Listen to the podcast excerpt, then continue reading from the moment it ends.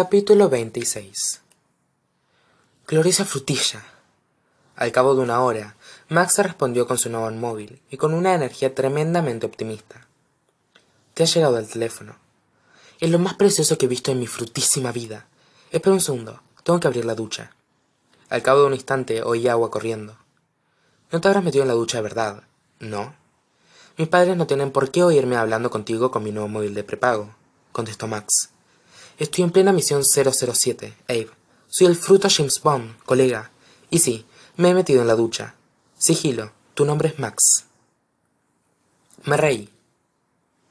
Te he echado de menos. Hice una pausa, pensando en nuestras últimas conversaciones. Max me había acusado de centrar nuestra amistad únicamente en mí, y no se equivocaba. Sé que no he estado... Cállate, me cortó Max. Vale, vale. Dudé un par de segundos. ¿Estamos bien? Esto depende, contestó Max. ¿Alguien ha intentado matarte últimamente? Después de que me dispararan, Max quiso que me largara allí, pero marcharme de la casa Hawthorne habría significado renunciar a la herencia. Para recibir el dinero, tenía que vivir un año en la casa. Alisa lo había dejado muy claro. Que te calles cuando te pregunto por intento de asesinato es profundamente perturbador. Estoy bien, le dije a Max. Es solo que... ¿Es solo que qué? Intenté decidir por dónde empezar. Alguien dejó un corazón de vaca envuelto en una sábana empapada de sangre en mi habitación, con un cuchillo. Avery, suspiró Max. Cuéntamelo todo. Vale, en resumen, dijo Max, el tío muerto que no está muerto podría ser tu padre. Los chavales buenarros también son trágicos.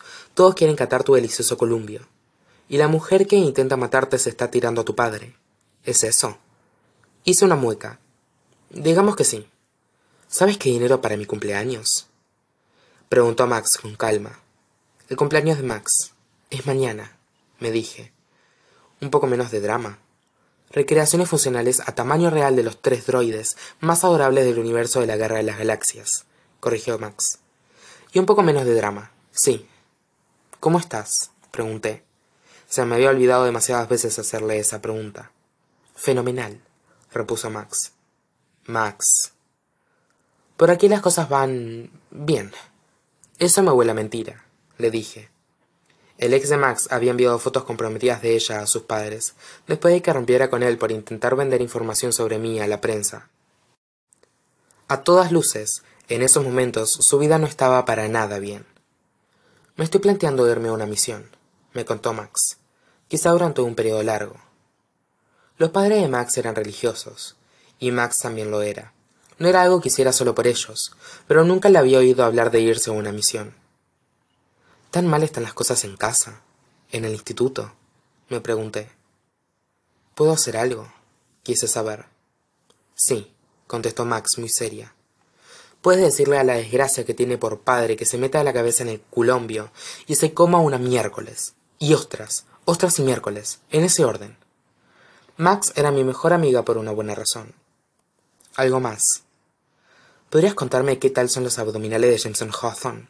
sugirió Max inocentemente. Porque he visto esa foto vuestra y mis dotes evidentes me informan de que me ha comulgado con esos abdominales. No, exclamé. No ha habido comunión alguna. ¿Y por qué no? insistió Max. Ahora mismo tengo demasiadas cosas en la cabeza. Siempre tienes demasiadas cosas en la cabeza, me contestó Max. Y no te gusta querer cosas. Sonaba exactamente seria. Se te da muy bien protegerte a ti misma, Avery. No me estaba diciendo nada que no supiera ya. ¿Y? Ahora eres multimillonaria. Tienes un equipo entero de personas para protegerte. El mundo es tu fruta ostra. Y está bien querer cosas. Max cerró la ducha. Está bien ir a por lo que deseas. ¿Quién dice que deseo algo? pregunté. Mis dotes de evidente, contestó Max. Y esa foto,